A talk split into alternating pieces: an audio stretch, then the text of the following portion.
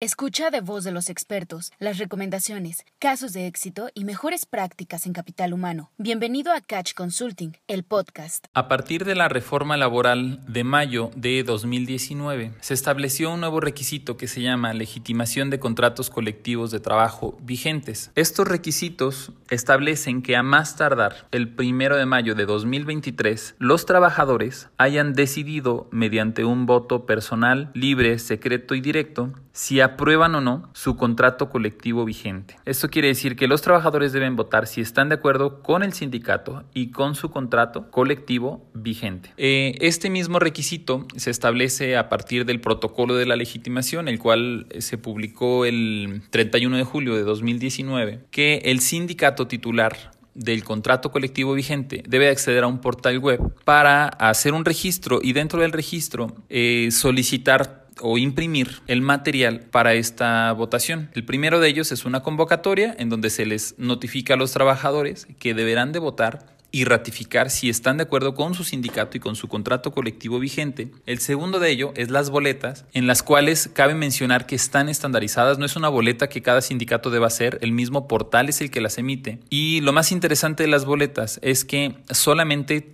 pueden marcar dos opciones. La primera de ellas menciona, si votas sí, manifiestas estar de acuerdo en que el contrato colectivo de trabajo vigente se mantenga. Textualmente así lo dice. Las personas votarán sí si están contentas y conformes con su sindicato y el contrato colectivo de trabajo. Ahora, la misma boleta eh, en el otro apartado dice no. Si votas no, manifiestas estar de acuerdo en que el contrato colectivo de trabajo vigente se dé por terminado, conservando en tu favor las prestaciones y condiciones de trabajo contempladas en el contrato colectivo que sean iguales o superiores a las establecidas en la ley. Esto significa que el trabajador puede votar no, se tendrán que mantener estas condiciones de su contrato de trabajo, se le está notificando en ese momento, pero a partir de ese momento, en caso de que la mayoría voten no, el contrato colectivo de trabajo y o el sindicato representante no tendrá ningún tipo de validez eh, o, no podrán realizar, reitero, este trámite de legitimación del contrato. Esto en algún momento dado es importante considerarlo porque aunque aún tengamos eh, tiempo suficiente, reitero, hasta mayo de 2023, las compañías deben de analizar dos alternativas. La primera de ellas es si dentro de la compañía se mantiene una buena relación obrero-patronal y hay condiciones favorables, hay que aprovecharlas y realizar la legitimación de contrato lo más rápido que se pueda para poder cumplir con el trámite y aprovechar esta ventaja que representa tener y mantener buenas relaciones obrero-patronales. Por el contrario, si las relaciones obrero-patronales no están en su mejor momento, lo ideal es empezar a hacer un plan de acción inmediato en donde se empiecen a mejorar las condiciones y las relaciones obrero-patronales para que en el momento en el que se empiece con esta convocatoria y con estas boletas, realmente las